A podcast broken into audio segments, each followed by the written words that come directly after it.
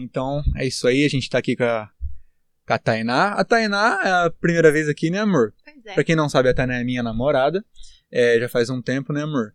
E ela tá aqui pra dar aquela substituída no Léo por enquanto. não por, por enquanto, né? Porque hoje o Léo deu uma, uma folga, né? Tá pensando em desviar aí. Aí a Tainá tá substituindo. Mas é isso aí, a gente tem bastante novidade pela frente aí, vocês vão curtir, galera. Fica, fica no jeito. E a gente tá aqui com a nossa ilustre pastora Beth. ou não Ilustre. pastora Beth? Fala aí, pastora. Você bem? gosta de ser chamada de pastora? Então, rapaz, é, na verdade é assim. É uma honra, lógico, né? Uhum. Ser um pastor, ter esse título de pastora. No entanto, é, não me sinto uma pastora, não sou uma pastora. Vejo Uhum. até assim algumas mulheres, né, assinando pastora tal. Eu não faço isso porque eu não sou pastora de fato, Aham. porque a Convenção Batista ela não, ela não reconhece a mulher como uma pastora. Sim. Talvez uma ajudadora, né? Ela pode ensinar, tem algumas funções aí que ela pode fazer, mas não é um pastor, né? Não é uma pastora. Entendi. E esse é um assunto Peculiar. bem é, A ser polêmico, tratado. A ser exatamente. Mas a gente pode falar disso numa outra oportunidade. Lógico, já, já, Mas já a gente já fica marcado já, né? Para um próximo papo, quem Ixi. sabe. tá. Mas legal. Mas de qualquer jeito, pastora Beth, Beth, é, uma honra estar aqui com você, viu? É, a gente já conversou com a sua filha, com o pastor Over, é, que é o seu marido, né? E uma família muito legal. Eu tenho um apreço muito, muito grande pela família de vocês, eu gosto muito de todos vocês. E a gente sabe que você é uma pessoa que dá uma boa conversa. Então, por isso que a gente ama você, tem muita coisa para você falar também, pra gente se conhecer também, porque essa oportunidade que a gente tem aqui é, talvez a gente não teria em uma outra ocasião, né? É então verdade. a gente consegue conversar e perguntar coisas que talvez a gente nunca perguntaria em outra circunstância. Então isso que é interessante. Mas seja legal. bem-vinda, viu? É, fica à vontade aí, quiser tomar Eu- essa água. Eu fiquei, já catei uma água lá, É. viu? Fica de boa. Fiquei muito feliz pelo convite, assim, fiquei honrada, É. porque gosto do trabalho de vocês, tenho acompanhado, tenho assistido os podcasts, acho muito legal. Qual que você mais gostou até agora? Rapaz, Suspeito falar, né? É, suspeito, mas É que, né? é, é difícil falar, mas assim, é, eu, tenho, é, eu tenho visto assim a, a- o que me chama mais atenção, assim, não entre um e o outro, acho que todos foram bem, não, não Uhum. foram muitos ainda, né? Hum, ainda não. Mas eu gostei muito assim da leveza, da forma que vocês conduzem, Uhum. né? Então é uma coisa alegre, não é maçante, não é aquela coisa que fala, pô, uma hora, vou ficar uma hora assistindo isso. Às vezes a gente fica preocupado que é maçante. Você não acha maçante, não, então? não, não achei. Até fiz um comentário lá no jogo É? e gostei bastante, assim. É, e eu assisti tudo, né? Eu peguei os últimos e assisti, assim. Achei muito legal as perguntas. Acho que muito esclarecedor. E para os jovens, né? Porque atinge essa moçada. Atinge. E acho muito bacana. Vocês estão. Atinge, eu tenho, eu tenho né? visto que esse, esse projeto de podcast ele tem crescido muito na internet. Muito. Você vê todo mundo hoje tá fazendo esse negócio. E Todo mundo ouvindo sempre, sempre. Exatamente. E aí eu pensei, por que não fazer isso pro lado evangélico cristão pra tentar abençoar uma vida, né? Porque geralmente esses projetos que as pessoas fazem são só pra bater papo mesmo e negócios. Mas aqui tem uma, uma finalidade diferente. Ainda é- mais agora com essa pandemia, é difícil a gente se reunir, É conseguir verdade. conversar, conseguir bater um papo aqui, a gente consegue, né? Assim, E é legal porque fica gravado, quer dizer, você tá andando, você põe um fone, né? É. É muito legal, muito Verdade. interativo. Mas legal, pastora. Beth. Ou Beth, né? Pode me chamar do que você quiser. Fique à vontade, Porque a gente tá tão esse- acostumado. apesar do, apesar do meu sentimento, isso aí não vai mudar. As Aham. pessoas me chamam e é uma honra, como eu falei pra você. Eu só não acho que é, é ao pé da letra, né? Ao pé da letra, justo. Mas legal. É, então, pastora, a gente sempre conversa com os nossos convidados e uma das perguntas que a gente mais faz é quem é a... Seu nome completo é Elizabeth? Elizabeth. Salmazo? Salmazo Santos. Santos. Então, quem é a Elizabeth? Da onde ela veio? Quais são as suas raízes? Porque assim, eu, nós, né? Eu posso falar por mim e pela Thay. A gente conhece você como a pastora Beth, a mulher do pastor Over, mãe da Andressa e da Rebeca. E a gente sabe algumas características, tipo assim, se você é psicóloga e. Mas assim, é o bem o básico do básico. Aqui é tipo assim, da onde você veio, como você foi criada, onde você nasceu, você, você é daqui de Montemor, todas essas coisas. Então, conta pra gente um pouquinho do começo Legal. da Elizabeth. Bom, eu sou paranaense. Paranaense, minha mãe também é paranaense. Legal, pé vermelho, né? É. Eu falo que a gente é pé vermelho, gente boa. Bom, é, eu nasci né, eh, no Paraná, numa cidade pequena, Santo Antônio do Caiuá. Com sete anos, é, meus pais vieram para São Paulo, Uhum. né? E morava em Santo André. Acho que morei em Santo André ali dos 7 até os 14 anos, mais ou menos. Desculpa, vim para São Paulo, não, é Santo André, até os 14. Depois fui para. Morava num, num bairro ali de, de São Paulo. Depois fui para Santo André.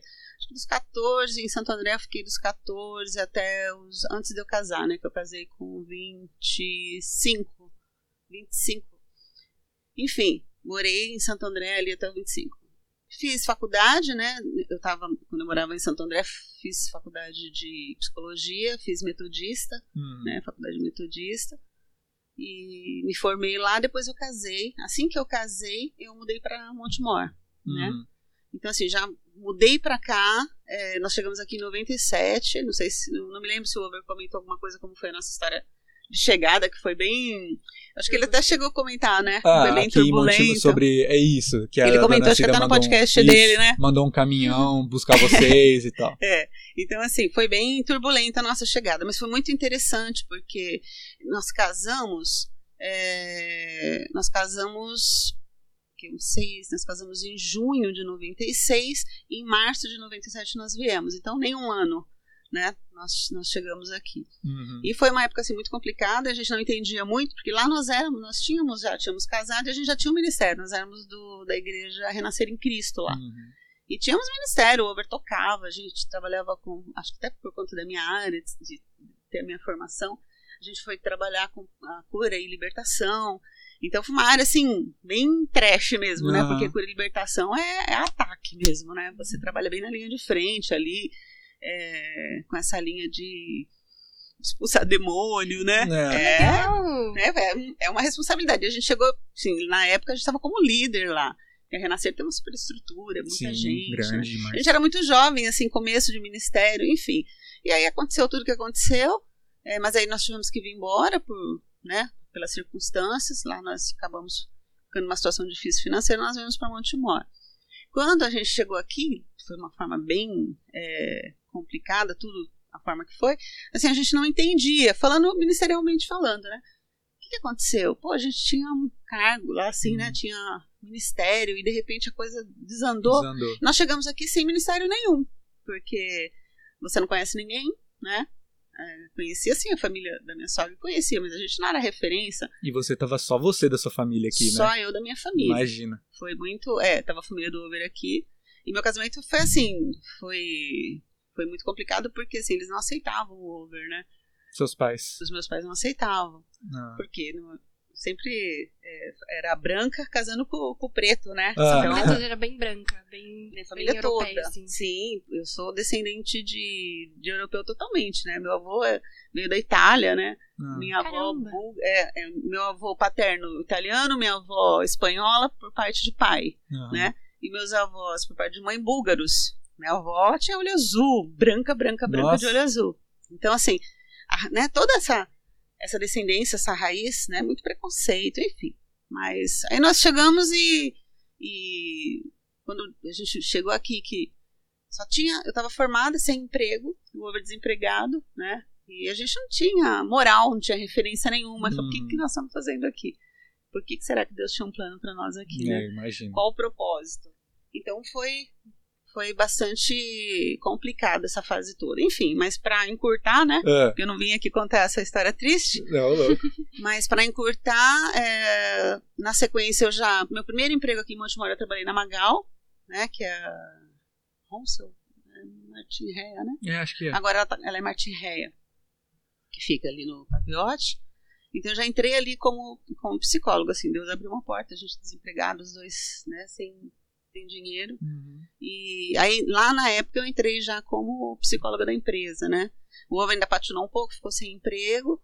Quando eu estava para efetivar, né? Eu fiquei grávida da Andresa. Ah, E aí, só que eles não me efetivaram, porque eu estava grávida. grávida. É, o Over tinha. O Over tinha conseguido entrar na Tetra. Nessa, nessa mesma, nesse mesmo ano, o Over entrou na Tetra.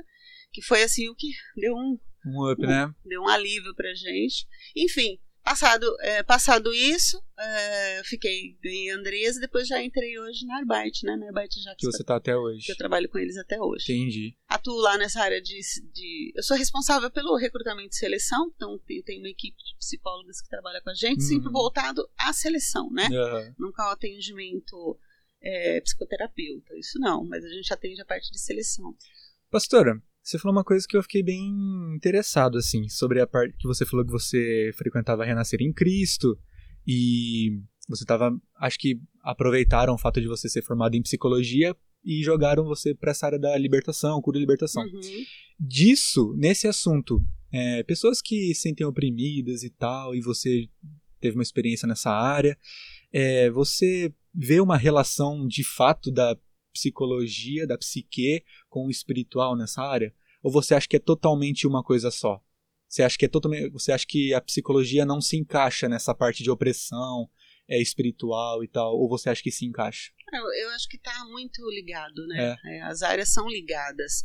Não tem como. Às vezes é, a gente percebe assim que a pessoa às vezes nem ela nem tá, ah, porque tudo, né, nós crentes, nós normalmente a gente acha que tudo é espiritual, Uhum. né?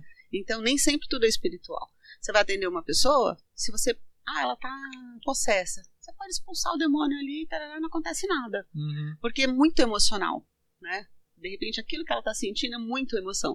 Então, acho que assim, a emoção e o espiritual, ele trabalha muito perto, é muito junto. Então, por isso que não adianta só você ir lá expulsar. Você tem que fazer um trabalho com aquela pessoa, né? Uhum. Você tem que fazer um atendimento, você tem que ouvir. A gente chama de uma anamnese. O que é uma anamnese? Você conversar com a pessoa, você entender a, a, a razão, a relação, por que, que ela chegou naquele ponto, o que, que aconteceu, qual o histórico dela.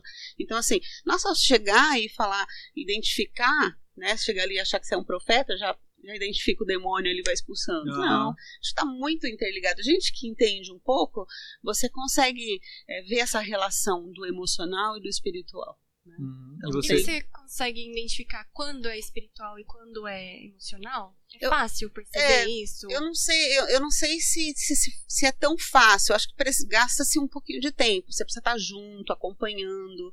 Uhum. Eu, eu por exemplo, eu, eu não tenho esse tempo para atendimento. Até é uma das coisas que eu queria fazer na igreja, assim, é, dedicar um tempo para atender na igreja, Uhum. voluntariamente, né?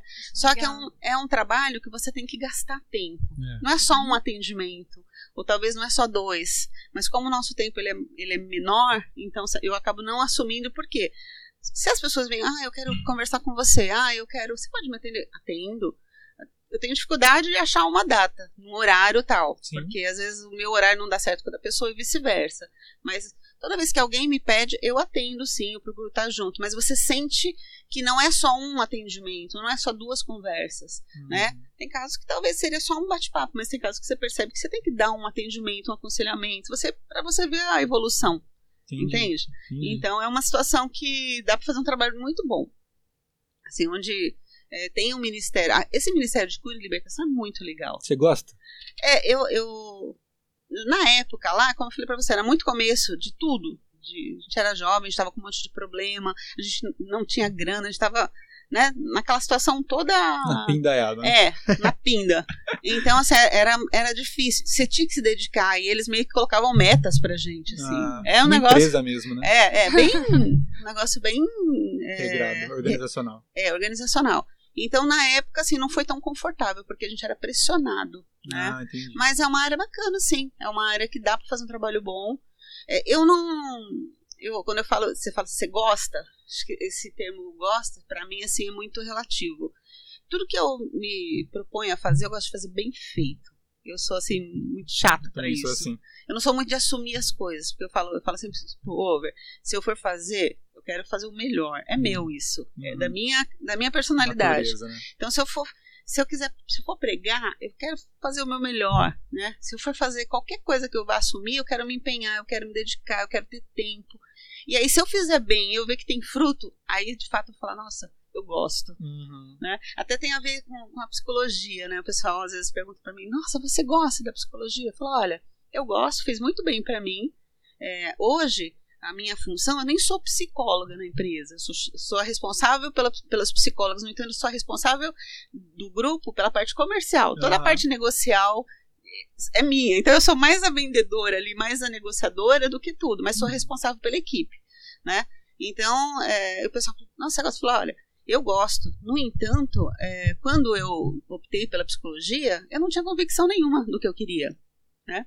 Eu, não- eu tive... Eu escolhi assim em cima da hora. Sabe quando você chega nos 17, 18, você tem que optar. E eu falava, psicologia não tem matemática. Então é essa que eu vou. É, clássico, né? Clássico.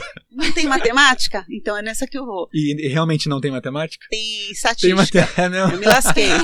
tem dois anos de estatística. Cara, eu acho que até agora eu não consegui achar um curso que não tenha matemática. Não, assim, pelo menos um não. É uma matemática diferente, mas é, É. estatística. Então eu carregava aquela pastona, né? Com Nossa. aqueles, aquelas réguas enormes. Mas enfim, foi muito bom. Porque a, a psicologia, é, eu enxergo isso hoje, porque a psicologia ela traz autoconhecimento, né? E autoconhecimento é tudo. Aham. É muito importante, né?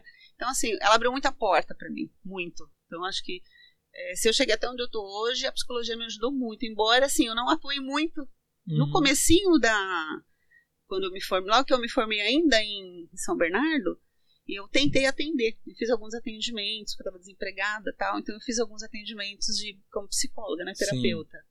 Foi a única época que eu dei atendimento assim, que eu cobrava, né? Mas como você é recém-formado, você não tem moral nenhuma. É, não valoriza. é verdade. É- essa, isso é, é fato.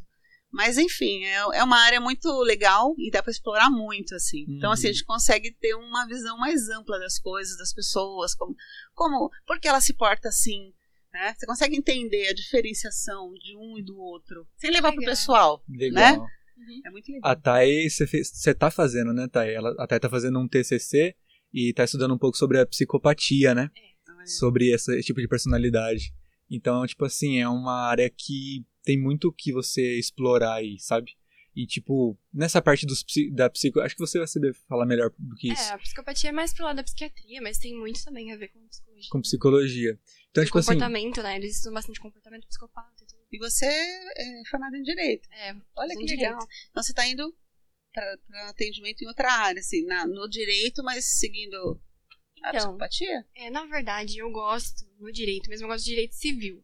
O TCC, a gente tem que fazer uma coisa que a gente gosta, assim, né? Um assunto que não seja maçante pra gente e tudo mais. E eu gosto dessa, desse assunto sobre psicopatia e tal, e aí eu resolvi fazer um TCC sobre essa área.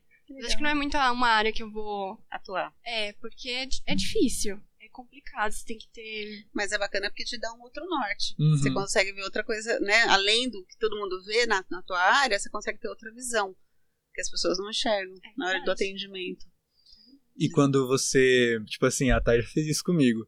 Ela olha pra mim assim, ah, você é, você é quadrado, você é triangular, Tem isso, não você, tem? você, tu, você é psicopata, egoísta e sei lá o Que quê. mentira. Eu falei, Tânia, o que que é isso? Eu falei, ah, tô lendo um livro de psicologia, e aí tá falando essas coisas, você viu isso também na faculdade? Pessoas que são quadradas, triangulares, não? Não, Então é, você tá, você tá falando verdade, Não, é, aí usando, desculpa, né? Isso aí já é a parte de É. misogismo, é outro. Ah, Acho que ela tá querendo falar alguma coisa pra você. Nas ela tá- entrelinhas. Ela tá dando algum sinal pra você. Tipo assim, Vitor Hugo, muda, pelo amor de Deus. Pastora, é, sobre, falando um pouquinho da sua família, assim, do lado. Eu não, con- falar a verdade, eu não conheço ninguém, assim, acho que eu nunca vi seus pais nem nada.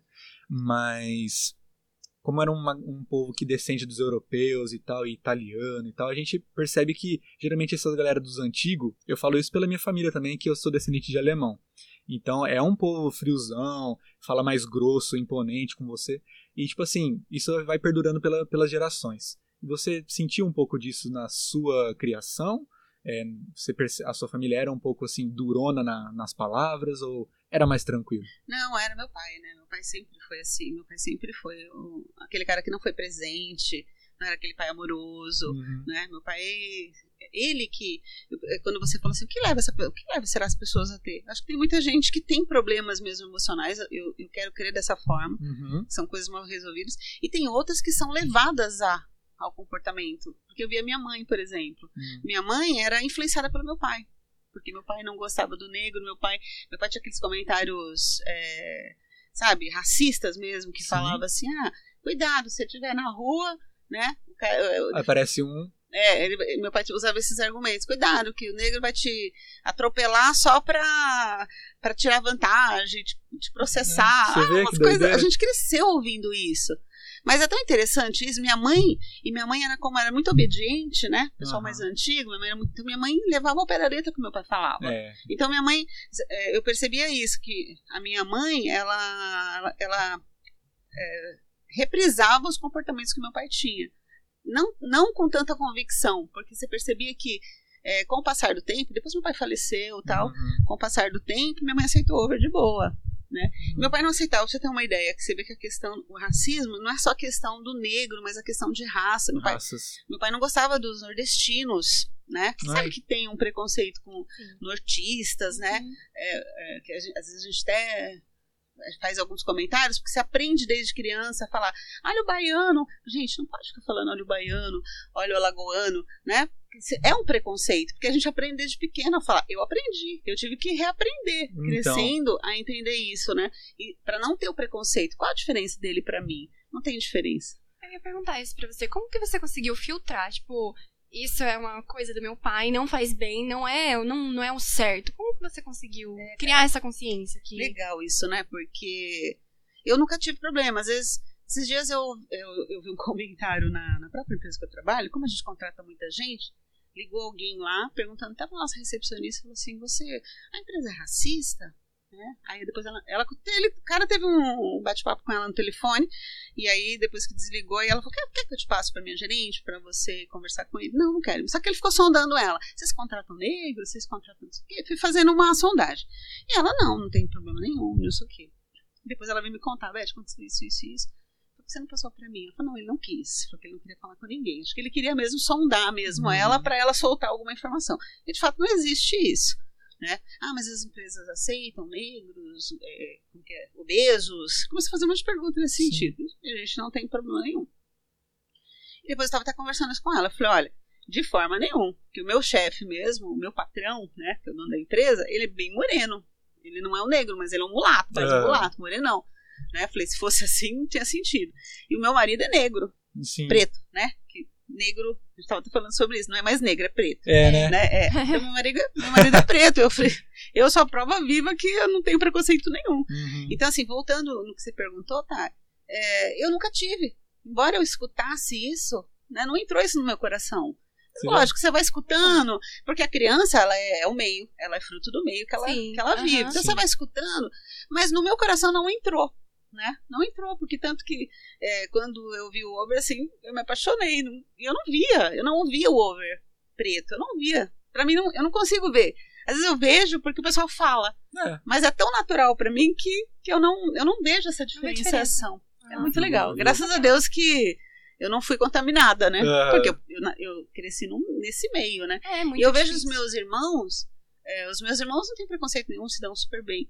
Mas no começo também tinha um pezinho, né? Sim. Tem, sempre tem. Você é influenciado, né? É influenciado. E eu vim pra quebrar. Acho que assim, Deus colocou, mesmo, né? o over, colocou, o over na minha família ali pra quebrar paradigmas Quebrar mesmo, padrões. né? Exatamente. E Deus nos honrou, né? De, foi tão bacana da forma que foi, que Deus nos honrou, assim, no ministério, financeiramente, porque a gente chegou totalmente quebrado, né? E de repente, assim, é, como que dá certo? Rebelde, que casou sem praticamente a bênção dos pais, que meu pai não foi no meu casamento, Uhum. entrei sozinha, porque até meu cunhado falou: quer que eu entre? Eu falei: não, se, se meu pai não vai entrar, ninguém vai entrar. Eu entrei sozinha na igreja, né? E minha mãe foi, com uma cara de ilutada, literalmente. Minha mãe tava com uma cara de luto mesmo, Uhum. né? Porque eles não aceitavam. Enfim, mas eu vim, falei assim: acho que Deus colocou para quebrar barreiras mesmo e, e mostrar que não tem nada a ver. né? E hoje Legal. Deus nos honrou. Então eles olham pra gente como alguém que deu certo. Legal. Né? Legal. Um casal benção hoje, né? Porque olha o- quantas Sim. coisas fizeram pro reino, Os né? frutos, as Os filhas. frutos. E uma coisa que o pastor Renan, ele falou que eu, eu vou levar isso pra minha vida. Você não pode negar os frutos das pessoas, sabe? Você pode falar de tudo, mas dos frutos você não consegue falar, porque é prova viva, né? Então... Mas Porque contra, é contra as provas não tem argumento, contra Não os tem fatos argumento. não tem argumento. contra fatos não há argumentos. É. E vocês são, tipo, fundadores dessa igreja aqui, né? Então dá É, pra dizer que somos- isso aqui é tudo Nós fruto. fazemos parte disso, né? É É. fruto de vocês, E aqui então. é a igreja do. Tem o pagodeiro, tem o, o do hip hop, é o do rock, é tudo diversificado da hora. É, vem uma, Pastora, eu fiquei. Ah, tô pegando seu celular aqui. Não, eu fiquei mexendo aqui. É, eu tá, o Pastor Over, no, no podcast que a gente gravou com ele, ele falou dessa vinda que vocês tiveram para Montemor, que vocês passaram uma dificuldade financeira é, difícil lá na São, São Bernardo? São Bernardo, né? É lá que a gente casou, né? Isso. Aí vocês voltaram para cá e tal. E o pastor Over falou que ele até pensou em devolver você pros pais de, pros seus pais. E aí você, não, o que, que é isso? Eu tô aqui com você e tal, tal, tal, né? É, mari- bem, tipo assim, firme, né? Junto com o marido. E eu fiquei, eu fiquei pensando é, nessa pergunta antes de fazer, de gravar aqui com você. Como que você, assim, na, na sua posição de mulher, auxiliadora e tal, pessoa que tá ali para ser uma base para um homem, como que foi passar essa dificuldade com o seu marido, sabe? Porque eu acredito que você saiu da sua família, casou com o pastor e já veio essa dificuldade, assim, sabe, das finanças. E querendo ou não, é a área que mais pega hoje, que pega, acho que para sempre vai pegar, né? Na vida de casais, assim. Estatisticamente falando, acho que é um dos maiores motivos de briga, de discussão de Separação. divórcio, Isso. né? É a questão eu, eu financeira. lembro que o pastor Over falou de que teve vezes que você falou, Over, vamos orar, vamos, levanta aí, vamos orar. E o pastor Over às vezes não queria, e aí ele dava um nó que ele queria chorar e não conseguia orar. Então, assim, eu fiquei curioso. É, você como mulher, como foi passar por essa situação? Ter que levantar o seu marido, assim, puxar ele junto, porque eu, eu vejo que não é fácil fazer isso, sabe? Como que foi, assim? É, foi é, bem, bem difícil. Eu falo que eu e o Over, a gente vem de escolas diferentes, né? Uhum. Porque o Over, assim, sempre foi da igreja, o Over sempre... O Over vem de berço evangélico. Uhum. Eu já não, né? Então, assim, eu vim, eu- meu pai sempre foi muito negociante, né? Meu pai, meu pai tinha isso muito na veia, né? Tanto que todos os meus irmãos, eh, nós somos em sete irmãos, todos os meus irmãos, se eu olhar para eles, eles são comerciantes. É, Interessantíssimos. Comércio- Nem, acho que eu sou a única que trabalha numa empresa, assim, eh, privada aham. né? Mas todos eles trabalham por conta, tem seu negócio. Meu pai era lá atrás, né? Meu pai foi é, fazendeiro, fazia rolo. Meu pai era, era um comercial. Uhum. E a gente tinha muito isso no sangue, né? E eu sempre tive isso, né? Tanto que eu tinha um negócio antes de um pouco de casa, eu tinha um negócio. Então sempre tive muito esse, esse espírito de, de, de negociadora, de vamos, vamos, vamos, vamos lutar. Empreendedorismo, né? Na É, de veia. empreendedora. Legal. E o Over não, o Over sempre foi muito outro, outra pegada. Uhum. A gente era muito diferente nesse ponto. Tanto que logo que a gente casou, eu tinha uma rotisserie. E o Over foi trabalhar comigo. O Over não estava trabalhando na época, ele foi É. trabalhar comigo. o Over, vocês não sabem, mas o Over assava frango na minha É rotisserie. Que legal. Depois você chama ele pra conversar Fazer uma sobre isso. frangada aqui na igreja, pastor É, Over. Nossa. ficou especialista em frango atropelado, que era aquele frango aberto, lá em Santo André. Então, assim, é, então a gente era muito diferente, Aham. né? O, o meu perfil quando houve. Eu já era, é, eu já era muito é, comunicadora, eu, eu negociava, então eu não tinha medo, né? Essa, essa palavra sempre foi muito forte para mim, assim, porque eu fui educada assim, Uhum. né? Meu pai sempre foi muito dessa forma, meus irmãos também. Enfim, quando nós vimos pra cá, que nós viemos pra cá, que aconteceu tudo, eu tinha muita força, eu tinha muita vontade de vencer. E eu vim é, de uma igreja que é muito interessante, que eu vim da Igreja Universal. Aham. Eu me converti na Universal um pouco antes de eu conhecer o Over. Eu me converti, minha mãe e minha irmã, né? Até hoje elas são, inclusive. É, eu me converti na Universal. Na época eu estava fazendo faculdade, estava com dificuldade assim financeira para pagar a faculdade. E minha irmã foi, não, vamos para a igreja, vamos fazer uma campanha, porque a Universal tem muito essa pegada, né? De eu determino, né? Ah, yeah. É. Cara, então assim, teve muito a ver comigo, porque eu já era, já tinha Ah. esse espírito guerreiro. Chega naquela igreja, eu, não, vamos fazer um voto, vamos fazer campanha, periri. Eu entrei naquilo. Então assim, eu falo que eu tenho muita fé e parte desse, dessa fé que eu adquiri, eu aprendi com eles, porque eles Uhum. são muito determinados. Sim. Então eu trouxe isso. Aí eu venho, eu né, vim embora pra cá, a gente vem pra uma igreja bem diferente, assim. O Uhum. Over tinha outra pegada, assim. Então eu já tinha esse espírito. Não, vamos vencer, nós vamos vencer. E voltar pra trás, meu, era passar muita vergonha. Não era aceitável, né, Não, e você. outra coisa, como que eu ia? Porque eu, eu falei, eu vou. Eu sempre fui muito assim, eu vou casar com ele e acabou. Por causa de cor, eu não, não entendi aqui. Não tinha sentido, não fazia sentido pra mim. Eu gosto dele, a gente tá na igreja junto e a gente vai construir uma vida. Então, por causa de, de, de cor, eu não entendi. Então, eu enfrentei tudo e todos Sim. e vim embora. E aí, quer dizer, quando você casa não dá certo, como que você volta pra trás? É. Eu Falei, meu, vai ter que dar certo. Que o Over falou, queria devolver. Vai devolver? Vai nada. Vai, sim. Vamos ver. Tá achando vamos que ver. eu sou o quê? Tá achando que eu sou um carro? Cara, nossa, uma semana a gente teve uma briga feia lá que a gente casou, porque o negócio aperta. Uhum. E, lógico, a mulher, ela, você não vai fazer nada, né? Uhum. Você joga isso pra ele. É. Você não vai fazer nada, o que, que você vai fazer? E ele, coitado, mãos atadas também, então. só chora, Só né? chora. Ele queria voltar pra trás. Eu me lasquei. O que que eu fiz com essa mulher? Ai, Né? ai. Mas, assim, é, foi um tempo difícil, é, desafiador. Mas, nesse sentido, sempre eu que puxava: vamos orar, over. Vamos dobrar o joelho, over. Vamos fazer uma campanha, vamos fazer um jejum. Uhum. E o over é uma benção, porque o over sempre vinha junto comigo, né? Então, vamos, amor, vamos, amor. Então, o Uhum. over sempre veio junto comigo. Eu creio que deixou propósito em tudo isso, né? Entendi. Hoje a gente olha pra trás e fala: meu Deus. O que, que vocês passaram, O né? que nós passamos? E, ho- mas hoje é tipo assim, às vezes quando precisa o over te puxa, você puxa ele, vai ser essa troca, Sim, sem dúvida. troca saudável, né? Sem dúvida. Legal. É, hoje, assim, eu- eu- hoje, o over sempre teve essa raiz, né? Então eu vejo muito mais o over, muito mais envolvido, até pela posição dele, Uhum. é, o envolvimento dele na igreja e tal. Então, o over, lógico, o over é o nosso pastor, né? Até costumo dizer. É, respeito muito o pastor Jefferson, é o nosso pastor, mesmo o pastor da minha casa é meu marido. Eu Uhum. falo sempre isso para as meninas. O, o- o nosso pastor é o over. Então, tudo que a gente vai fazer, a gente conversa com o over, né? Amor, o que, que você acha? Né? Então, a gente, as meninas têm a mesma pegada. Então, o Uhum. nosso pastor é o over. E o over, ele leva muito a sério, né? Ele tem amor Sim. demais pela Eu vejo. obra, né? Pelo reino. Há E a gente- Vocês estão juntos? 24 anos. É casados, né? É. uns dois anos ali, uns 26. Legal. Mas, assim, e, e foi muito legal, assim, de ver como o over cresceu, né? Legal. Eu lembro que o over, assim, era no início, né? É, mais assustado, mas. O sempre foi fechado, né? Uhum. Mais na dele, mais quieto. E como ele cresceu, assim, no, no reino, né? Legal. Autoridade, né? Essa questão de, de reivindicar diante de Deus e Deus ser presente ali. Eu vejo Hum. isso como autoridade. Não, eu já não vejo mais então o Pastor Over como uma pessoa fechada, né? Tá sempre conversando com alguém, sempre falando alguma coisa, sempre postando alguma coisa no Facebook, Instagram. É, né? Não tá mais. É mais o semblante, né? É, o É. semblante. Depois que você conhece, não, não é mesmo. Eu falei pro Pastor Over no, na, na conversa com ele que antes a gente via ele, eu, né, via ele como um cara, aquele cara grandão assim, meio fechadão, barba. Nossa, esse cara deve ser bravo que só. Aí conheci o Pastor Over, a gente foi jogar basquete semana passada junto, ele apareceu lá e jogou com a gente. Nossa, mano, o Pastor é muito da hora, muito da hora. É, Bati é um papo. Legal. Mas legal, pastora, essa, essa história, porque a gente acredita, eu não sei, né? Mas talvez algum, alguém esteja assistindo o podcast, ouvindo, e passe ou passou por batalhas financeiras com o marido e às vezes tá passando. Às vezes precisa escutar uma coisa dessa, né?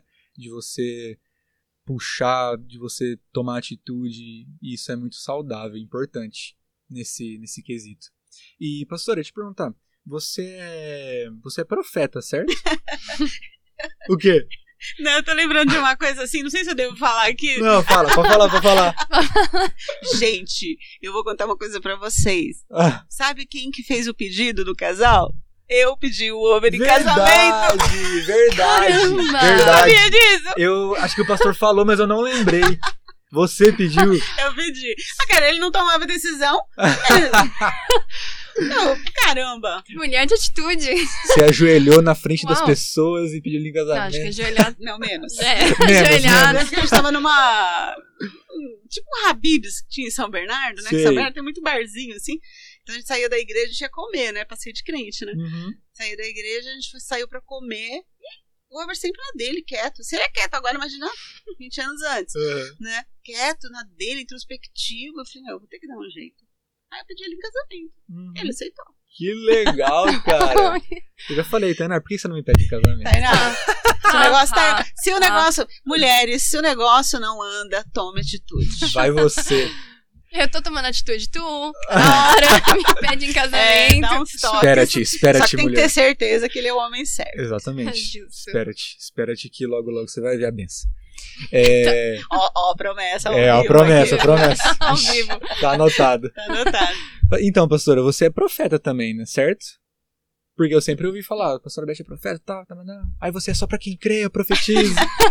É, você vê que interessante isso, né? Hum. Isso foi uma coisa tão espontânea que foi acontecendo na minha vida, assim, porque é, assim, eu nunca tive uma revelação, né, que eu seria, que Deus ia me usar assim como uma Uhum. profeta. Mas eu não sei, te- teve uma ocasião na minha vida assim e que eu comecei assim a ter, a ter umas visões eu não entendia muito. Eu começava a, a fechar os olhos assim, ver umas coisas e não estava entendendo, mas assim, eu nunca tive uma palavra direcionada, né? De unção, de profecia, Hum. você vai ser uma profeta, sabe essas coisas? Mas coisas começam a acontecer naturalmente. Sei. E aí eu comecei a, a ter umas visões e não entendia muito. Eu contava para as pessoas, as pessoas ficavam me olhando assim, né? É, porque eram visões assim meio parecidas. Sabe quando você tem uma visão de um campo? Eu lembro que eu, eu tinha muito visão assim com um campo, com mato, com estrada, com. Nossa, não estava entendendo. Passado um tempo, é, veio até. Era para vir um tempo atrás o pastor Fabião. Hum. Até ele não veio agora no nosso aniversário da igreja. Uhum. Vocês não lembram dele, né, o Fabião? Ele é um profetão, cara. É. Um dia que se tiver oportunidade. E ele, assim, eu conheci ele como um profeta. Ele é um profeta, assim, reconhecido mesmo, viaja. Viajei para vários países, então ele tem, de fato, é, é o ministério dele, né? E ele veio, é, ele estava em São Paulo na época, e ele veio em Indaiatuba fazer, tipo, uma ministração, um seminário. Então ele andava com, tipo, uns sete, oito discípulos, Sei. e os caras também tinham esse ministério da, da profecia, né? Porque você anda com profeta, você profetiza, né? Aham. E aí eu lembro que teve, até não, né? Acho que foi na igreja, se não me engano, foi na igreja do pastor Jorge, teve um dia lá, tal, de. que teve uma ministração específica sobre isso, e eu fui com o over. E aí naquele dia ele pegou, é, ele falou assim, agora, chegou um momento assim prático do, do seminário, ele falou assim, agora vocês vão fazer, é, vamos dar as mãos aí em 7, 8, e nós vamos orar. Só falou isso. Vamos orar. Cara, muito louco. Hum. Né? Ele falou assim, aí todo mundo orando, vai orando, vai orando um pelo outro, vai orando. Aí ele falou assim, agora, né, parou. É, que vocês falem. Você teve uma, se você teve alguma visão durante a oração, você vai falar. E se você for de, for de Deus o que você vai falar, o outro também viu. Hum. Nossa, assim, louco, né? E eu tive, eu lembro, não sei o que, que foi, mas eu tive uma visão. Uhum. Aí, e aí era a hora do, da verdade, né? E eu tinha tido uma visão. Aí o irmão falou assim: Nossa, eu tive a mesma visão. Ali começou tudo. Uhum. E aí eu tive a convicção, e eu falei assim: Você é um profeta. Né? Eu já estava tendo aquelas experiências, né? E, e a partir daí Deus começa a me usar, assim. E é uma coisa tão interessante que. Como assim? Eu sou uma profeta? Não sei, mas como Deus começa a te usar e te dar visões, palavras, né? Que você libera uma palavra e aí você vê aquilo acontecendo, ou você entrega uma palavra para uma pessoa, passa um tempo a pessoa fala assim: Nossa, eu tenho que te contar. Aquela palavra que você falou para mim, ela se realizou na minha vida, começa a chorar na sua frente, assim. É. Aquilo foi me dando uma convicção. Eu falei: Caramba, é de Deus mesmo. Uhum. Não, porque. Como você tem certeza? Uhum. Se Deus nunca veio, nunca falou nada para você, você simplesmente começa a falar. E tem coisas que acontecem, por exemplo, que eu tenho que contar pra pessoa. Eu tenho uma visão, eu tenho um sonho. E eu falo, ah, não, não vou falar nada, porque isso aí. Uhum. Até hoje ainda tem esse sentimento, né? Eu não, não vou falar nada, porque eu sonho muito. Eu, eu, eu sou uma sonhadora de dia e de noite. eu- Aham. é o meu perfil, né? Eu sonho muito. Eu sonho mesmo à noite, eu lembro dos meus sonhos, né? Eu até ontem passei um, um áudio pra Adriana, que eu tive um sonho com a Adri, e falei, Adri, não ia te contar, mas faz dois dias o Espírito Santo tá me con- incomodando, eu vou ter que falar o meu sonho, né? Que eu me sinto assim, uma, uma piegas, assim, não, eu tive um sonho assim, assim, assim, sabe assim, parece Amiga, eu tive um sonho, não sei se faz sentido pra é, você. não sei se faz sentido. Mas caramba, e Deus ficava me lembrando daquilo. Caramba, vou ter que falar pra ela. Ela quer saber? Eu vou lá e vou falar e já libero a bênção pra ela. Aham. E já entreguei, enfim. Mas é muito legal isso. Então Não- você acredita que seja um chamado seu? É, eu creio que foi um. Foi algo que Deus me deu, assim, sabe? Legal. Sem pretensão nenhuma. Uhum. Porque não tem coisas que você pede, pede, pede, pede. Né? Assim, na É. vida. É. deseja, deseja, deseja, deseja, e nunca acontece. Isso eu não pedi. Foi muito espontâneo. Então eu creio que Deus, Deus me deu, Te assim. escolheu e te deu É. o presente, né? É. Eu lembro que eu tava. Comigo foi tipo assim. é, até hoje eu sou meio assim com, com um chamado assim, meu, sabe? Não, é, não sei. Tipo. Mas uma coisa que eu passei e que eu achei muito interessante. Eu lembro que eu recebi quatro palavras. E não foi em períodos pequenos de tempo, sabe? Foi tipo, uma vez, é, meu irmão chegou e falou assim: Ó, eu, cara, eu tenho pra- te falar que eu sinto de falar que você vai ser muito usado na palavra, na Bíblia mesmo, sabe? E eu falei, amém, tal, recebo. Só que pra mim não fez muito sentido, assim, porque eu não era muito de ler a Bíblia e eu não sabia muito das histórias da Bíblia, e, enfim. E aí passou um tempo, uma segunda palavra. Eu sinto de falar pra você que você vai ser usado na palavra. E assim foi indo. E conforme foi, eu ia evoluindo um pouquinho na Bíblia sem eu perceber. E até que eu recebi pela quarta vez a palavra de que eu iria ser usado na palavra. E nisso eu já estava começando a ser incomodado algumas vezes e falar algumas palavras. E quando eu falava, algumas pessoas vinham para mim e falavam: Ó, oh, tu, fez sentido o que você falou, foi para mim o que você falou. É, eu não me manifestei, mas eu tô manifestando agora, foi para mim, eu, foi muito bom e tal. E eu falo: caraca. Que delícia. E hoje, hoje eu vejo que eu tenho eu tenho esse negócio com a palavra mesmo. Eu gosto de ler a Bíblia. Hoje, né, eu, eu sou muito apaixonado assim por ler a Bíblia. Eu gosto. É, eu pego umas coisas assim, às vezes eu leio. Sabe aquele, aquela história que você escuta? E que todo mundo vai para esse canto da história e você faz questão de ir no outro, onde não é muito explorado. Entendi. Eu gosto de ser de ir nesse lado da história. Isso é muito legal. É, por exemplo, um monte de gente fala Davi e Golias. Todo mundo fala de Davi não, porque você vai derrotar o gigante e tal. Eu, eu uma vez eu peguei e fui para Golias. Falei, vamos se colocar no lugar de Golias. Que legal. Por que é que outra Golias- perspectiva. Uma outra perspectiva. Eu gosto de fazer isso nas histórias da Bíblia. E eu, é um eu olhar acho que ninguém, ninguém vê. né? É a mesma coisa de Marta e Maria, né? Marta e Maria. Todo mundo só fala da Maria. Uhum. Gente, será que vocês não tentam entender que a Marta, coitada, ficava limpando aquela casa lá, se lascando. E os outros nem aí. Nem- É? Ninguém fala da Marta. Eu preciso pegar um dia sobre Marta. Mas é muito legal isso mesmo, que essa questão de falar. Porque a palavra, cara, o que, que a gente vai falar? É o melhor que tem. É o melhor. É é a melhor parte, porque a palavra, ela, ela te.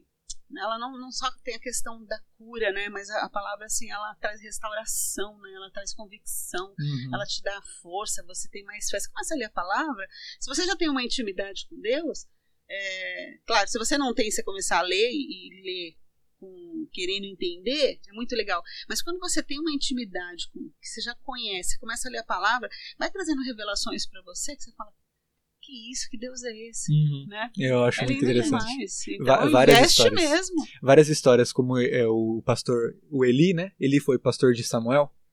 Que Samuel foi. Pastor. É, é tipo, ele foi meio que Sim. o pastor de Samuel Sim, ali. entendi. E eu- uma pregação do Rodolfo Mentor Abrantes. dele. Mentor, exato. Mentor. E o Rodolfo Abrantes falou, ele fez uma pregação sobre o lado bom de Eli, que na Bíblia também Eli é bem esculachado, É né? verdade. É, mas ele conseguiu falar o lado bom de Eli, eu achei muito interessante. Eu gosto de fazer essas coisas. É De... porque a gente tem um, entrando né, nessa parte até do, do, do aspecto psicológico, nós, humanos, nós temos o hábito muito de julgar.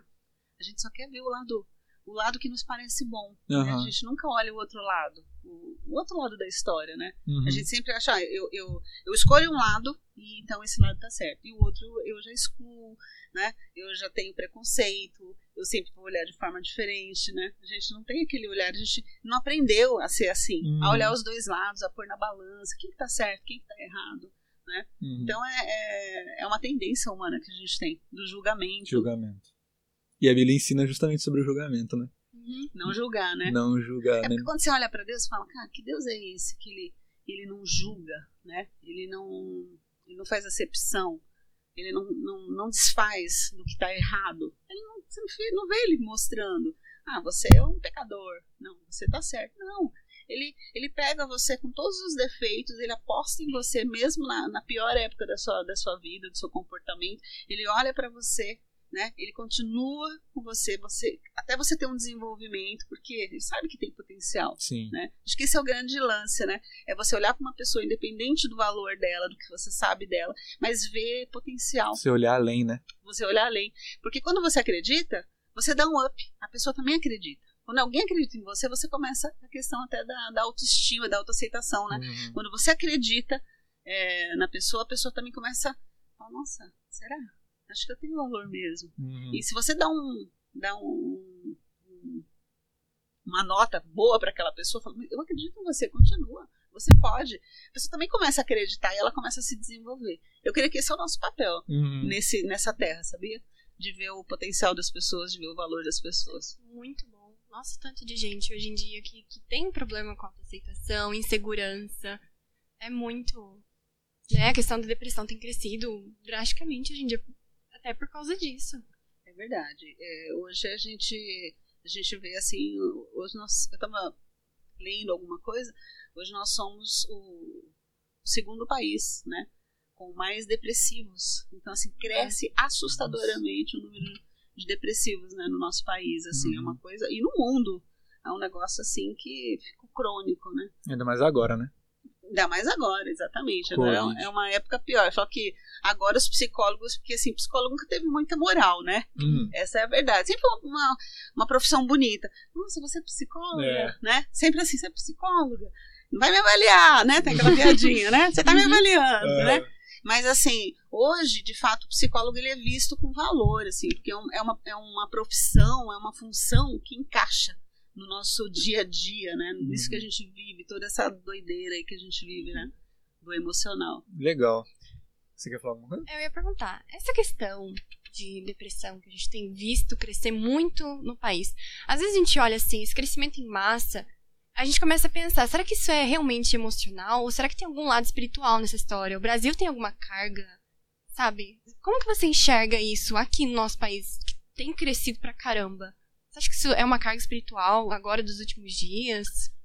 Eu, eu não sei, eu- eu não, não levo muito esse lado pro espiritual, assim, Uhum. né? Eu acho que tem, acho que tem, tem todo, tudo tem um peso, mas acho que a própria é, modernização, sabe? Os tempos que a gente vive, a pressão, a cobrança, a gente vive numa sociedade que tudo é muita cobrança, Hum. é muita comparação, Isso é verdade. então, assim, ah, eu tenho que ser bem-sucedida, né? Eu tenho que ser bonita, eu tenho que dar certo, né? Eu tenho que ser ter talento, né? Então, assim, e a comparação o tempo inteiro, você vê? Uhum. As próprias redes sociais hoje levam a gente a ter um comportamento assim. A gente se compara o tempo inteiro, porque a gente só vê gente bonita, a gente só vê gente perfeita, a gente só vê gente rica e gente feliz, não é? Na rede É social. Na verdade, rede social é, é é tudo que você vê, né? É tudo que você vê. Então, assim, eu acho que assim, é uma tendência global que a gente vê, a própria é, modernização trazendo essa pressão. Acho que é uma pressão muito forte, né? Nos tempos modernos que a Uhum. gente sofre e que vai levando isso. Porque a depressão, ela é antiga, ela já existia até na Bíblia, né? Exato. Vocês sabem disso. Mas assim, como que aumentou tanto isso? Né? Porque a pressão muito grande. Né? Ah, hoje, se você pegar, por exemplo, é, China, é, eu tenho alguns clientes chineses, né? Então, assim, Hum. sobre de algumas histórias deles, assim. Então, meu, é muito corrido. é Eles, eles trabalham, assim, é, muitas horas de trabalho, você tem que dar muita produtividade, sabe? Os caras cobram demais, é uma pressão. Então, acho que assim, porque os caras querem ser bom, os caras querem eles querem estar no topo. Então, assim, é uma, toda uma cultura que você te- é, é tratado, treinado isso é para trabalhar dessa forma. Eu estou citando China, né, mas tem outras situações também. Então, eu vejo assim que toda essa gama de, de, de cobrança que a gente tem no dia a dia, né? Você tem que ser bom, não é assim? Exato. Eu tenho que ser bom no que eu faço. Eu tenho que ter um carro bom, eu tenho que ter uma casa boa, meus filhos têm que ser bons, meus filhos têm que estudar numa escola boa. A pressão é muito grande, né? Eu Logo, acho que a pressão sobre você é mais, maior ainda, né? Porque imagina você. É, alguém colocando uma pressão em você e você sabendo que você tem que fazer isso realmente e tem alguém te pressionando. Então é o dobro em cima de É, você. e, e saber que alguém tá ali ou tá torcendo contra mesmo. Exatamente. Vai cair, não vai conseguir, não vai Isso. conseguir, você vai cair. Então, é, eu vejo assim, muita gente cai, né? Porque a- hoje a depressão, ela, ela infelizmente, tem, a- tem a questão espiritual, tem, tem vários fatores Uhum. que a gente depois uma outra hora a gente pode entrar mais nesse assunto, né? Tem vários fatores que, que envolvem a depressão, mas eu vejo também como alguma coisa que a pessoa também desiste de lutar Uhum. né? É é uma doença? É uma doença. Pode acometer muitos, pode acometer muitos. Mas, principalmente as mulheres, né? Porque ela comete muito mais as mulheres. Uhum. Mas eu acho que por conta também de como você enxerga o mundo. Então a gente tem culpa? Tem culpa também. Porque de como, é de como eu reajo. Como eu vou reagir diante da dificuldade?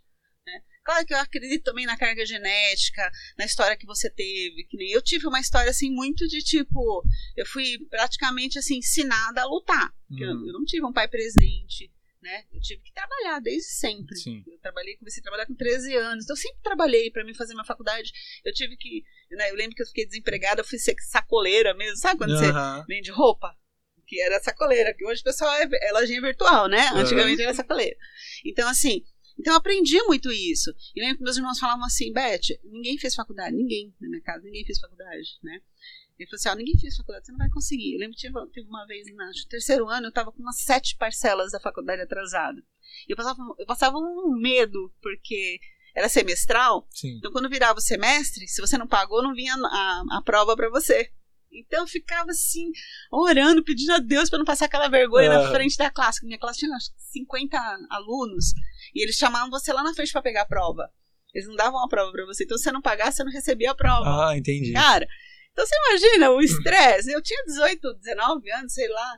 Então eu tive que aprender a. Assim, a, a- muito cedo a lutar e não ficar chorando. Sim. Então acho que assim, até, é, graças a Deus que eu consegui, né? Tudo isso. Mas eu acho que tem gente que não tem essa força. Então tem muito a ver da pessoa também, de como você reage. E o que, que você decide da sua vida. Uhum. Eu acho que isso até é bom deixar. Então, de que forma a gente se, se enxerga e a gente, que força de que você tem. Então, às vezes eu não tenho força suficiente para isso, né? Eu tenho culpa? Tenho.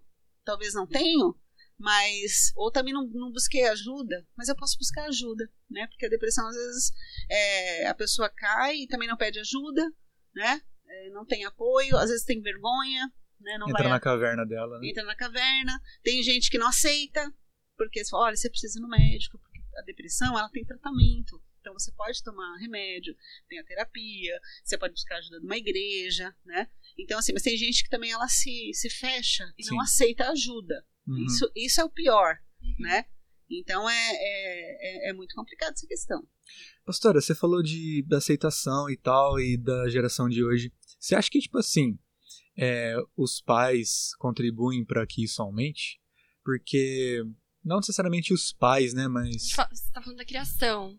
É, tipo assim... Da depressão. por- é, porque, por exemplo, você falou um ponto interessante que foi que você aprendeu a lutar pelas suas coisas e tal, não teve um pai muito presente, então você foi atrás do que você queria. E então, como você falou, não tinha muito tempo assim de ficar chorando. Hoje eu vejo que a galera tá tendo muito tempo para chorar, entendeu? E não tá correndo muito atrás das coisas. Então, por exemplo, hoje se uma se uma criança bate o pé, se um adolescente bate o pé porque quer um iPhone mais caro do, da geração hoje, é, os pais simplesmente vão lá e compram só para ele ficar quieto, sabe? Uma coisa assim. Eu não sei se isso, é eu sou, tô bem sendo bem ignorante aqui, É, mas será que isso contribui para uma geração que sofre com aceitação, que quer, quer ser notado e, não é, é, é, entra em depressão? Será que é por causa dessas coisas? Isso a- contribui? É, eu, eu acredito que contribui muito, né? A gente, você começa a olhar. Esses dias eu vi uma pregação do pastor é, Luciano, né? Luciano Subirá. Eu gosto muito dele. E ele falava, não sei se você gosta dele Eu também, né? amo ele. Uhum. É. Eu gosto pra caramba. E não sei se você já viu uma pregação que ele fala do filho dele, que o filho dele tinha saído pra fora pra estudar, tal. Ele, Ah, que ele falou que ele deixou passando É, necessidade. Falou, Ah, nossa. falou Cara, porque ela me- contou essa história pra é, mim. eu me identifiquei muito assim, né? Nossa. Nossa, eu, eu tenho essa pegada aí, né? Aham. Então, assim, por quê? Pra mim nunca nada foi fácil, né? E eu não morri. Né? O fato de eu, não, de eu não ter tido as coisas fáceis, de eu ter lutado, de eu, de eu ter feito tudo isso, eu não morri, pelo contrário, me fortaleceu, né? Eu fiquei mais forte. Uhum. E eu, eu procuro passar isso pras meninas, né? Se você conversar, você viu a pegada da Andresa, a Andresa Uhum. tem muito essa pegada aí. Sim. Porque a Andresa, assim, eu vejo que ela, ela olha muito assim pra mim, né? E a Rebequinha também, a gente vai. vai ela, apesar dela ter um outro perfil, né? Que ela tem um- as duas são muito diferentes no- nos temperamentos. Mas assim, a gente procura passar muito isso. Gente, tem tudo a ver. Acho que não tem nada de ignorância do que você tá falando Aham. nós temos que ser pais bons, presentes, né? Nós temos que apoiar, nós temos, mas a gente não pode passar a mão na cabeça, porque a vida nem sempre vai ter mãe e pai junto, Sim. né? A vida nem sempre vai ter ali o, o provedor do seu lado, a hora que você precisa sair para fora, a hora que você precisa estudar, a hora que você, precisa, você não tá com a mãe e com o pai junto. Como que você faz? Né? Então acho que a gente, a gente contribui muito sim para a educação dos filhos, de que forma você educa, de que forma você mostra a real, Uhum. né? É, a gente procura sempre falar muito isso, a gente conta muito a nossa história. Às vezes até eu vejo elas falando, tipo, eu vejo até elas, é, vai contar de novo, É. né? que elas já sabem de cor e salteado. Mas, mas como a gente, a gente vai é, ser omisso diante de tudo que a gente já passou e do, do que pode acontecer? Então a gente Uhum. fala, gente, é assim que funciona, não é fácil, vocês têm que lutar pelas coisas de vocês. Então, e quando eu, pai, mãe, eu passo a mão na cabeça, eu tô falando que meu filho é um fraco, eu tô falando que eu vou sempre ter ele embaixo das minhas asas e, e ele vai ser minha sombra, e não é. Você fala isso subliminarmente, né? Certamente. Você não fala com as palavras, mas você tá subentendendo isso. Claro, é, eu acho que é assim, mas hoje até subliminar e diretamente. Direto, né? Diretamente. É, pode Tem ser. pai que chega no filho e. Não, é, é um negócio assim, é, é bem isso, é a geração Nutella mesmo que Nutella. a gente vê, né? Porque é um, é um, é um povo, né? Uma, uma meninada que tem tudo muito fácil, né? Você vê que eles não têm atividade, Hum. não, não tem atividade. é, eles é, é o celular o tempo inteiro, eles estão sempre ocupados, né? Fala, Fazendo ado- stories. é, fala com o adolescente, pede pra ele fazer alguma coisa, eu tô ocupado. Agora eu não posso, eu tô ocupado. E nem Entendeu? tá, às vezes, né? Não, não tá. O ocupado dele é as coisas dele, entendeu? E a gente aceita. Né? Uhum. Então a gente vem de uma geração totalmente diferente, que a gente tinha que ir pra luta, a gente tinha que fazer as coisas, tinha que trabalhar para poder pagar seus estudos. Mudou muito isso. Uhum. E a gente está formando, sim, é, meninos e meninas fracos, certamente. E aí a gente fica pensando como que isso vai perdurar pra geração, tipo, de casar. E, porque hoje eu vejo já uma beta diferença, né? Tipo, antes, que nem meu pai. Meu pai, ele falou uma vez pra mim que com 20 anos ele já tinha a casinha, o carro dele feito. E hoje eu tenho 23 e eu não. Eu, tipo, eu tô agora, entendeu? Então você vê como mudou as coisas. E, e tem uma questão também, né? É, por isso que a gente tem que tomar um cuidado. É, hoje eu tenho uma, eu posso, eu, a gente pode dar uma condição, né, para elas muito diferente do que nós tivemos. Isso também tem a ver. Aham. Eu acho que as coisas eram muito mais difíceis antes. Né? Então você tinha que ir mesmo e ralar e, e- e colher mesmo os frutos. E hoje está tudo muito mais fácil, né? tudo mais acessível. Mas assim, Você não precisa sofrer tanto para você ter tudo. Porque uhum, teu pai já tem uma condição boa. Então é natural que teu pai vai te ajudar. uhum. Entende? Mas aí que tá. Aí entra a responsabilidade do pai e da mãe. Mesmo que você possa, você tem que dificultar um pouco. Não pode facilitar tanto Uhum. né? Porque você é responsável, porque depois você- quem vai sofrer é teu filho e você sofre também vendo ele, né? Exato. Com certeza. Exatamente. Verdade. Perguntar alguma coisa, mano? Eu tenho uma dúvida de, assim, de mulher pra mulher. A gente vê hoje em dia, né, o crescimento do movimento feminista e tal. Não vou entrar muito nesse mérito, mas é Uhum. só... Porque, assim, é, desde pequena, a minha mãe, ela largou o trabalho pra cuidar da gente. Então, desde pequena, eu tive essa... Eu fui criada assim. Eu vi assim. Só que hoje em dia é muito difícil o, o provedor ser um marido só e ele conseguir sustentar a casa. Hoje em dia, as mulheres estão então tomando conta do mercado de trabalho e eu queria saber como que você conseguiu conciliar a educação das filhas, porque eu vejo a Andresa de uma educação assim incrível, incrível. A Rebequinha então nem se fala. E você sempre trabalhou fora, né? Como você conseguiu conciliar essa educação com as filhas e trabalhar fora? É, se a gente parar pra pensar, é, você fala assim, nossa, Deus foi bom pra mim, né? Uhum. De fato. Porque eu sempre fui, sempre trabalhei. E na, na ocasião, a Andresa às vezes até me culpa um pouco. Ela fala que eu, eu não fiquei com ela, eu fiquei muito pouco mesmo com a Andresa. Então, quem, na verdade, quem, é, quem educou a Andresa, assim, mais foi minha sogra. Porque minha sogra ficava mais com a Andresa. Hum. Então, minha sogra cuidava da Andresa, né? Desde sempre. E minha sogra é uma bênção, né? Meus sogros são uma bênção. E ajudou muito. Mas a gente teve pouco tempo. Mas o pouco tempo foi intenso. Então, é é aquele pouco tempo com qualidade, né? Uhum. que a gente costuma dizer. Então, quando você está junto, você tem que mostrar o amor, né? Você tem que colocar os limites que a gente está falando, tem que mostrar, ó, a vida não é fácil, é assim, assim, assado. Né? E eu vejo que tem pais, por exemplo, que trabalham e por trabalhar e ser ausente, ele acaba estragando o filho porque ele compensa dando presente, Presente. Uhum. dando dinheiro, comprando tudo que quer, né? Então, assim, em casa nunca foi muito assim, não. A gente sempre foi muito realista. A gente chamava sempre pra realidade, né? Ó, Uhum. a gente trabalha. é, eu lembro que até as meninas eram pequenas e, ah, mãe, não vai trabalhar. Porque você escuta muito isso. Não vai, não, mãe, fica. Né? Uhum. Então a gente sempre mostrou: olha, tem que ir para poder ajudar, para você ter uma boa educação, para poder pagar sua escola, né? As duas, a gente sempre pagou escola para as duas. Então sempre, sempre foi presente, a gente ajudou. Então a gente mostrava isso. E o Uber também, né? O Uber é super pai, sempre apoiou, sempre esteve junto. Então, assim, sozinha você não faz nada, né? Então, Uhum. a figura dele certamente ajudou muito. Mas acho que exemplo, viu, Thay? Acho que é o exemplo. Exemplo Você é. acha que você faria diferente alguma coisa, pas- é, pastora? Você fala na educação? É, tipo assim, vamos supor, é, ah, você trabalhou, você e o pastor ralaram e tal, é, mas tipo assim, alguma coisa ali que você acha que se você pudesse voltar atrás e fazer alguma coisinha um pouco diferente, você faria. Teria alguma coisa? Olha, eu acredito que na Rebeca eu tive mais oportunidade. Você tá falando de educação de filhos, É, né? isso, isso. Eu, eu voltaria. Eu vejo a Andresa, a Andresa vai, vai me. Vai puxar minha orelha. Normal. Mas normal. Mas eu vejo a Andresa falando, mãe, ela casou, né? E a Andresa não é dada ao lar, né? As Ah. tarefas do lar. E eu também não, pra ser honesta. Porque eu nunca tive muito esse tempo de cuidar de casa. Então eu sempre tinha uma pessoa para me ajudar, porque eu saía cedo, chegava tarde. Então, assim, às vezes trabalhava aos sábados. Então eu nunca tive essa, essa disponibilidade. E então sempre tive uma pessoa que, que me ajudava. E a Andresa, assim, como ela ficou muito mais com a minha sogra, eu, eu não, não exigi tanto de, de aprender as coisas de casa sabe, ter envolvimento com as coisas de casa mesmo, sei, que sei. a menina precisa ter. Acho que a menina e o menino no geral, mas normalmente. E aí a Andresa até casou, falou: mãe, a culpa é sua, porque você não me ensinou a fazer o serviço de casa, cozinhar. Falei, putz. Ela tem razão, né? Uhum. Mas. Então acho que eu voltaria atrás nesse ponto. E a Rebeca, a gente já fez diferente, né? Hoje a Rebeca, assim, ela, ela que me ajuda em casa. É. A Rebeca tem mesada, fiz questão, porque a Andresa casou, foi casada, a Andresa veio falar isso pra mim. Olha só. Não. aí eu falei, deixa que agora a próxima eu vou resolver isso aí. Aí a, a Rebequinha fez 15 anos, já passou da hora.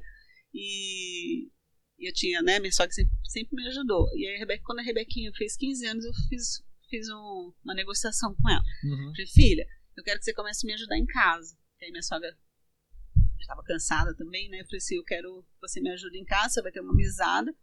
E você vai me ajudar, eu te ajudo no final de semana. Então a gente dividiu as tarefas. Uhum. E em uhum. casa é assim, viu, gente? Eu faço umas coisas, ou eu faço outras, e a Rebequinha cuida da casa na semana. E imprimir, tem dela. Imprimir um contrato certinho, né? Assinar Faltou só a assinatura, mas toda hora é cobradinho ali. Falou: olha, você tem uma responsabilidade, senão você não vai receber. Então a Rebequinha. então, e por que é isso? Porque eu percebia muito essa questão, a Rebequinha crescendo e não, não, não se envolvia com nada, estava sempre ocupada, uhum. com o quê? Né? Nunca tinha tempo para nada. E eu falei, caramba, eu tô fazendo, tô, tô, fazendo a mesma coisa com a Rebeca que eu fiz com a Andresa, uhum. né? E aí eu falei, não, filha, vamos mudar. Eu quero que você aprenda. Porque a Rebeca fala muito de estudar fora, né? A Rebeca tem um, uns sonhos de estudar, sair do país e tal. Legal. Eu falo isso pra ela, falei, filha, você tem que aprender, você tem que aprender a se virar. Você, nem sempre a gente vai estar perto, né? Nem sempre tem mãe e pai junto. Uhum. E é muito legal isso, porque a Rebeca, você vê que a Rebeca, o tempo tá passando, e a Rebeca, assim, ela já tem esse olhar diferente, ela já está sendo mais independente, né? O fato de você dar responsabilidade é muito legal ah, isso. Ah, é bom. Quando você solta a responsabilidade, fala assim: ah, isso aqui eu não vou conseguir. Vai. Mas sim, filha, você vai conseguir sim, você hum, pode, né? Então a gente legal. vai incentivando isso nela. Vezes ela pergunta: mãe, você acha que tal coisa? Claro que eu acho. A Rebeca é muito inteligente, né? Uhum. Eu falo, claro que eu acho, filha, mas você, claro. É assim, então você vai criando na, na, na, na criança que ela não é mais criança, agora é uma adolescente, mas você vai criando isso, essa autoconfiança, né? Essa autoaceitação. Claro que eu acredito, você pode sim, você você consegue, filho, olha para você, não sei o quê, né? Porque a, a adolescência é muito complicada, é uma fase uhum. complicada, né? Uhum. Que você tem dificuldade de se autoaceitar, você se compara muito, você nunca tá no padrão bom. E eu tô procurando fazer dessa forma. Acho que tá dando certo. Ah, tá dando certo, tá dando certo. Tá legal. Pastora, nossa, eu tô fazendo tanta pergunta pra pastora Beth. a gente tá fazendo muita pergunta, é. de pergunta. É... Vai ficar muito longo isso aqui? Não, aqui pode podcast não tem horário Sim. pra acabar, não. Já foi uma hora. Mas eu, uma última pergunta, a gente já faz um, um bate-volta aí, e aí você tá dispensado. É... eu tô, eu tô tá perto de vocês. É... Eu, a Thay falou um pouquinho sobre a parte do feminismo, assim, né?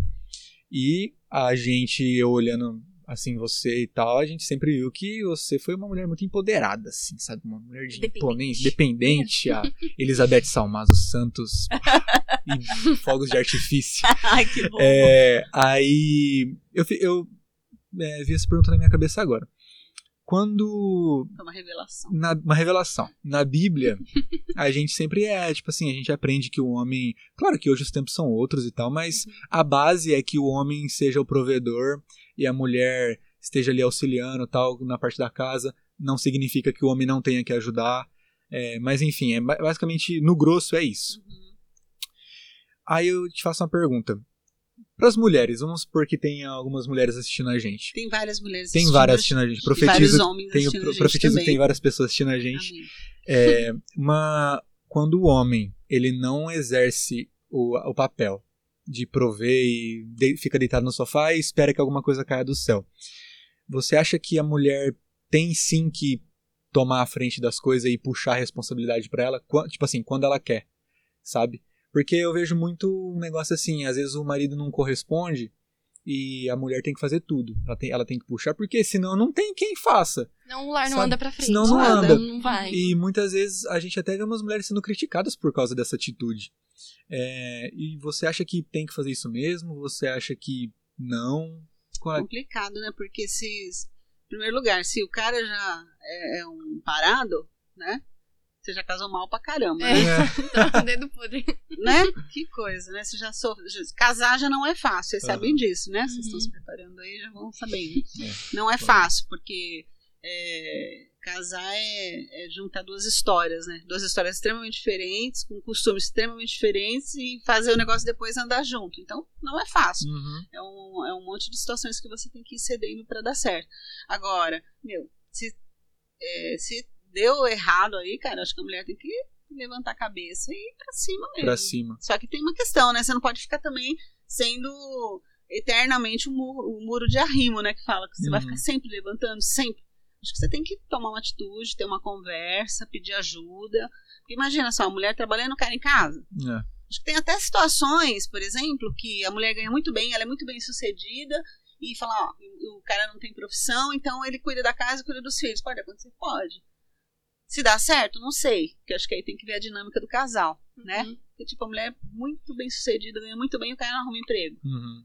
Então ele fica cuidando, inverte o papel, né? Ele Fica Uhum. cuidando. Se for, eu acho que se for um em consenso, tem um consenso É. do casal, dá certo, eles se respeitam, se admiram, porque quando o homem é fraco, essa é a realidade. Quando você tem um homem fraco, um homem que não toma atitude, a mulher pa- passa a não admirar.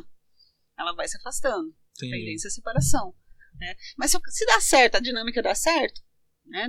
A gente não tem que ficar Amém, né? não tem que ficar colocando, julgando e, e dando palpite. Uhum. Agora, que é muito complicado. Você imagina? Você É. casa Eu Né? imagino. Eu imagino. e o cara não toma atitude, o cara não, né? é, não- Aí às vezes a mulher, ela, por, por, causa, por conta disso, ela toma conta das finanças, tudo e tal, e compra comida e tal, nananana, e às vezes ela até é criticada, né? Porque, tipo, quem olha, quem olha de fora olha assim, olha lá, acho a que ela tá mulher no que ela tá mandando Uhum. no cara.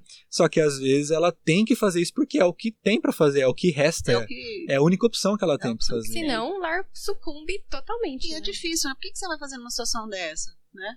Ou ela toma uma, ou ela toma uma atitude e, e vai pra frente, né? Ou o negócio não, não anda. Uhum. Agora, que tem julgador, sempre vai ter julgador. Né? É. Isso, isso é uma questão até que eu queria deixar.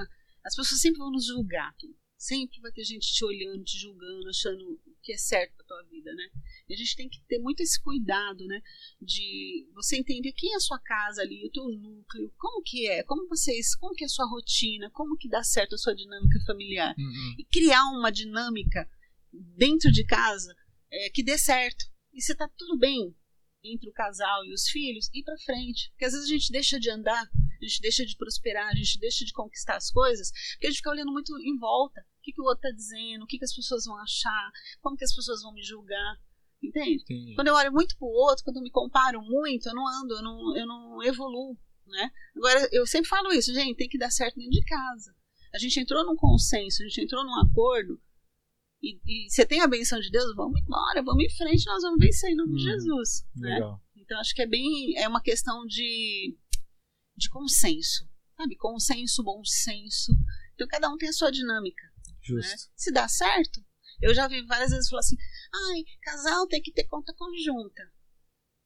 Não sei, Não, não Né? necessariamente, né? não necessariamente. Ai, porque o dinheiro tem que estar tudo numa conta só. Em casa não funciona assim, cada um tem sua conta, cada um tem sua responsabilidade e dá certo.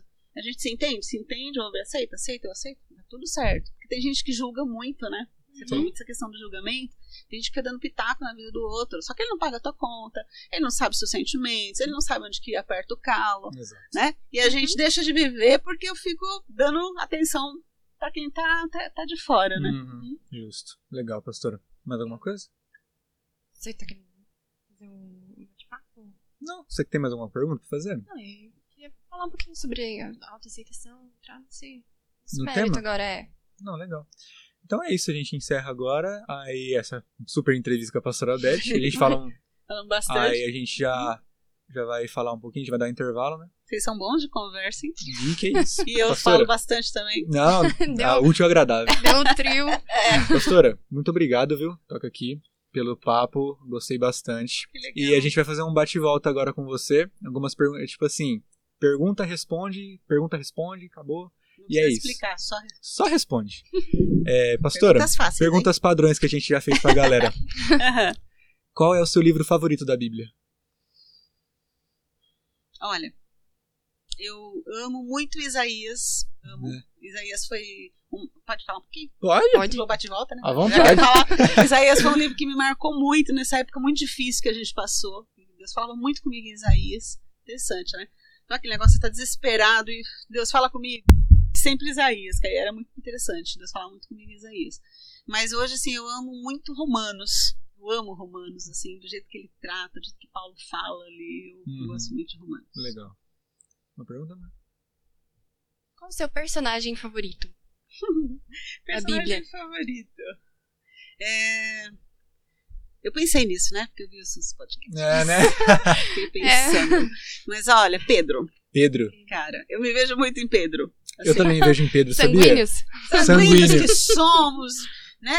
Briguentos, Colérico, guerreiros. Se estressa. É, e muito, acho muito bonito e a evolução dele, né? Nossa, Você olha ele nos, nos evangelhos e depois você olha ele em Atos, quem que ele se transformou. bonito. E é bonito de ver o que Deus faz. Então Deus pega um cara, né, totalmente chucrão, né, falante, é uma Beth todinha assim, É. falante, briguento, tarará, e, né, é, inconstante, sabe? Fala o que pensa, tarará. E depois Deus vai tratando, né? Eu me sinto um Pedro assim. É, Deus vai tratando. Eu, eu, eu me sinto muito assim nessa fase de, de mudança, de, do interior sendo curado, restaurado, uhum. olhando mais para Jesus, entendendo os valores que de fato são importantes. Uhum, legal. Pastora, é, um pouco linkado com a parte do personagem favorito. Se você pudesse escolher alguém, sem ser Jesus, pra passar um dia inteiro, 24 horas com você, quem você escolheria? Você escolheria Pedro ou você escolheria outra pessoa? Talvez Isaías, profeta? Os dois sanguíneos ia dar, né? Nossa, né? Ia dar uma conversa boa. Nossa, é verdade. ah, mas acho que Isaías, você falou de Isaías. Ser Isaías. profeta, né? E, e muito ensinamento também você tira de Isaías, né? Muito, né? E, e foi muito especial também, né? Uhum, Aprender muito com ele. Né? Tem tanta gente boa ali, né? Tem, Ó, se nossa. fosse falar de uma mulher, Débora, me identifico Esther. com Débora. Esther, né? É. Ruth. Tem umas Tem mulheres. muita. As mulher, a mulher de Abraão lá, Sara. Sara. É, tem várias, tem várias. É, Legal. é. É... Pastora, uma pergunta que não tá no padrão, mas eu quero falar, eu pensei de falar pra você. Uhum. Se você pudesse voltar atrás, na Beth lá adolescente, criança, e pudesse falar alguma coisa, aconselhar, sabe? Sabendo do, do futuro que você teve e tal. Se você pudesse voltar e aconselhar a Beth de 20 anos atrás, 25 anos atrás, o que você falaria pra essa Beth? Vai chorar. Vai chorar que também eu sou emotivo, eu não, eu É. não consigo. Nossa, eu falaria, olha, não vai ser fácil. É. não vai ser fácil, mas continua que você vai vencer. Que bom. E venceu, realmente. Foi muito difícil, mas né, Deus foi muito bom pra gente. Legal. É isso, pastora. Obrigado mais uma vez por estar aqui, viu? É, a gente Eu vai, com certeza a gente vai chamar mais vezes, porque Ah, nossa, eu que papo vir. gostoso com a, Oi, com a pastora Beth, né? Aí a eu gente tava vai com chamar. medo, gente, de vir aqui, Não. deles fazerem perguntas difíceis Que pra isso? mim. Mas eu quero vir falar mais aqui. Justo. Pra Então, levantar o, a moral dessa galera aí, porque tem muita coisa boa pra gente falar. tem. Que eu posso deixar uma mensagem final? Pode, à Claro. vontade. É, queria, eu vim, na verdade, vim falar, né? Vocês me chamaram para falar dessa questão da autoestima, né? Que eu acho tão legal, tão importante. E quero deixar essa mensagem, né? Acredita em você, porque nós fomos chamados para ser especiais, né? Então eu amo, é, eu acho que você fala assim, ah, fala alguma coisa de autoestima da Bíblia, né? Por que, que eu deveria ter uma, uma, uma auto-autoestima, uma autoestima elevada? Porque quando eu vou olhar lá para Gênesis 1, 27, que ele fala assim, e Deus me criou a imagem e semelhança dele, né? Ali, para mim, é o maior é, versículo, o melhor versículo que traz à tona essa questão de eu ter mesmo uma autoconfiança boa, porque eu fui criada a imagem e semelhança dele. Uhum. Imagina, como assim? Então, como eu vou ser pequena, como eu vou ser fraca, como eu vou ser feia, como eu vou ser é, incompetente? Não, eu tenho todas as qualidades, né? Todas as qualidades, elas estão sobre mim, sobre você, sobre você, né? Nós somos criados à imagem e semelhança dele, do Todo-Poderoso. Então nós temos todas as razões e, e todas as provas que nós nascemos para vencer Uhum. e sermos o que nós quisermos, em nome de Jesus. Então, quero deixar essa mensagem: acredite em você, porque você foi desejado, foi projetado e criado para dar certo, para ser feliz, em nome de Jesus. Amém. Não tem por que não dar certo, né? Não tem porquê. Verdade. Não é verdade? Não tem porquê. Até porque o que nos criou é perfeito, né? E é Como isso. você é a imagem e semelhança dele e vai ser. Um erro. É, vai ser derrotado. Vai, Não- dar, vai dar erro. é, é uma equação que não, não pode dar errado. Não bate, não bate. Não bate, Isso. né? É isso, amém. Então você que tá assistindo isso, escutando aí pelo Spotify ou vendo pelo YouTube, fica com essa palavra. É, se inscreve no canal aí, galera. No YouTube a gente tá como Juventude Lugar de Esperança. No Spotify, Pode Crer, Google Podcast, o Deezer. É, todas as plataformas aí você pode entrar lá, digitar Pode Crer Juble, que vai aparecer e você vai conferir esse papo legal com a pastora Beth. Valeu? É isso, pessoal. E é nóis.